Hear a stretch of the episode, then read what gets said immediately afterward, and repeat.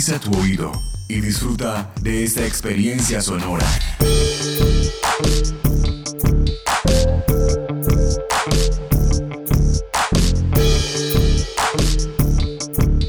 Este es un podcast UN Radio.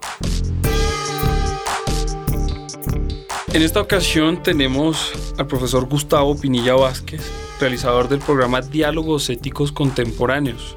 Charlaremos con él para descubrir el inicio del programa y saber todo lo que tiene detrás la realización del programa. Profesor, bienvenido. Gracias Mateo Bernal a, participar en este podcast que están realizando sobre la emisora y sobre este caso sobre mi vida en esta emisora y sobre el programa que yo realizo en la Universidad Nacional.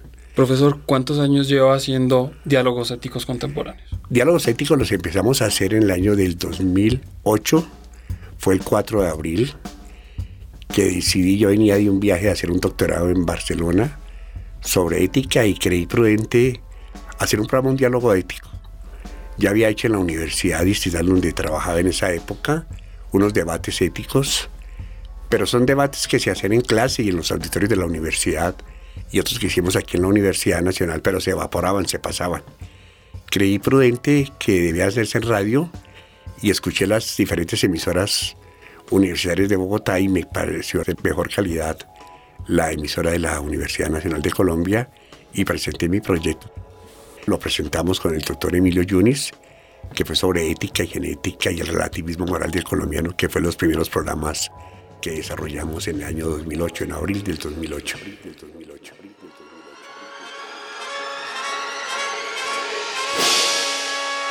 Bienvenidos al programa temático Diálogos Éticos Contemporáneos.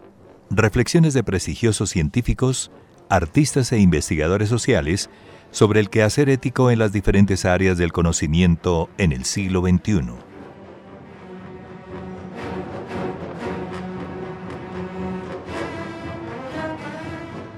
¿El siglo XXI será ético o no será? Jill Lipovetsky.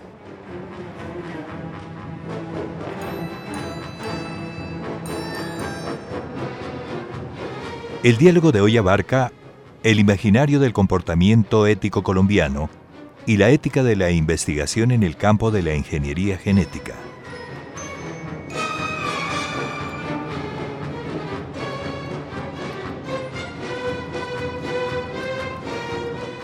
Nadie mejor que el destacado científico en el campo de la genética moderna, Emilio Yunis, fundador y exdirector del Instituto de Genética de la Universidad Nacional de Colombia, para dialogar sobre estos temas. Bien, profesor, usted me hablaba fuera de micrófonos de épocas pasadas en la emisora. Ya me contaba de que decidió que la universidad era el espacio radial en el que quería estar. Pero puntualmente, ¿por qué radio ¿Y por qué la Universidad Nacional? Primero que todo porque es una de las primeras universidades del país, una de las primeras universidades de América Latina. Una universidad se conoce por su espacio físico, es la única universidad de Bogotá que tiene un espacio físico donde al entrar por la calle 45 encuentra a mano derecha el conservatorio, a mano izquierda encuentra el museo, al frente encuentra el Auditorio León de Grave, a mano izquierda encuentra la biblioteca y encuentra una plaza de reunión donde convergen todos los conocimientos que hay en el mundo, geología, filosofía, medicina. Es el lugar, el ágora, donde todos se comunican. Y, y, esto hace la Universidad Nacional la mejor. ¿Y por qué la emisora? Porque la emisora de la Universidad Nacional tiene un programa variado y donde cada programa hay un presentador, un realizador, que orienta al oyente si es sobre música, sobre cómo se produce esa música. No es pasar música por pasar música, no es salud por hacer salud, sino los programas ahondan sobre los criterios de creación de cada uno de los franjas que tiene esta emisora. Y con los profesores que he hablado, con estudiantes y con oyentes en los taxis que a veces abordo en Bogotá, o fuera de Bogotá me dicen que la emisora de la Universidad Nacional los forma y los educa en su comprensión del mundo y en su comprensión de la realidad. Profesor, me comentaba también de dos etapas dentro de la emisora. ¿Cuáles fueron esas etapas? Si yo hacía en los años 84 al 80, yo me gradué, yo estudié en esta universidad de sociología, abandoné la carrera porque me fui a trabajar con indígenas, era un proyecto que dio la Universidad Nacional en el año 76, y al fin volví a la universidad y me fui a México a estudiar antropología. Vuelvo a Colombia y estudio lingüística en la Universidad Distrital, y aquí hago una maestría en lingüística aplicada. Trabajaba en la Universidad Central en esa época, en los años 88, 89 y 90, en la Facultad de Comunicación Social, igual que en el externado en la Universidad Inca, en la Universidad Javeriana y en Impau. Y en la Universidad Central, que ya, ya estaba empezando a salir esta emisora, no ha salido al aire todavía, estaba en, su, en sus trabajos. Decidimos hacer un convenio entre la Universidad Nacional con el doctor Jorge Enrique Molina y el doctor mm, Antaramo, pues que no era rector, para que nosotros produjéramos unos programas de radio con estudiantes de la Universidad Central sobre los hechos académicos y artísticos que desarrollaba la Universidad Nacional. Entonces, con un grupo como de 40 estudiantes, eh, produjimos bastantes programas para esta emisora en esa época, hasta el 92, 93 y la Inca también produjo programas. Había un programa que se llamaba La U en FM, participaba la pedagógica varias universidades de Bogotá. Después yo me, me vinculé de, de, la Universidad Central y estuve trabajando en otras universidades hasta que me fui a Europa a vivir un poco tiempo bastante largo. Bien, profesor, dentro de este programa de diálogos éticos, ¿qué es lo que usted recuerda con mayor cariño, con mayor afecto, con una entrevista, algo que usted conserve muy claramente en su memoria? Pues que yo conserve los, los programas que hicimos.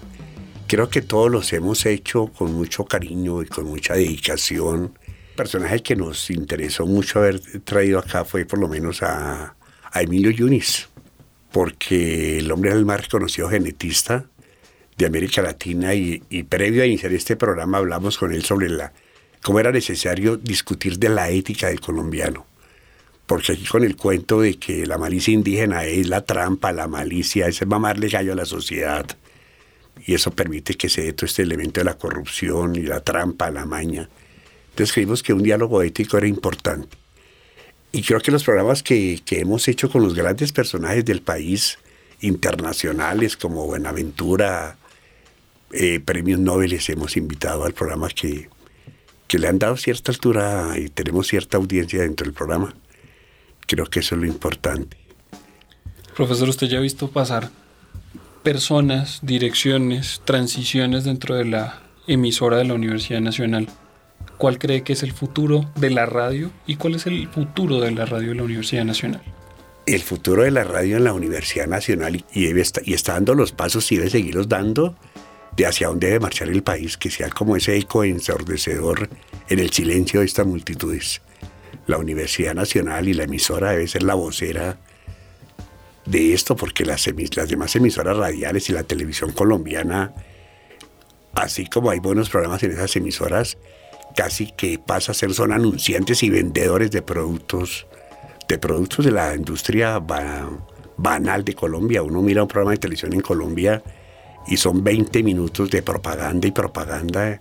Es un, es un consumismo total mientras que estas emisoras universitarias permiten la reflexión y el análisis. Y debemos desarrollar una campaña de publicidad muy grande al interior de los estudiantes para que escuchen la emisora y vean el programa variado que tiene de jazz, de música, desde música llanera, todos los tipos de música, vallenato, o sea, en el campo de la cultura, uno un programa de 6 de la tarde a 9 de la noche, usted pasa por tres campos de la... Tiene clases, casi que son clases en la, en la emisora de la Universidad Nacional. ¿Considera usted que entonces la emisora de la Universidad Nacional es la representación académica en la radio en el país? Es la representación académica, no tanto académica, sino de la ciencia y la cultura. Por eso creo que es importante que la Universidad Nacional destine mayores recursos. Profesor, muchísimas gracias por sus opiniones, por sus pensamientos y gracias por contarnos las experiencias dentro de la emisora. Este y otros podcasts en nuestro sitio web unradio.unal.edu.co. Podcast UN Radio 2018. Universidad Nacional de Colombia, Proyecto Cultural y Colectivo de Nación.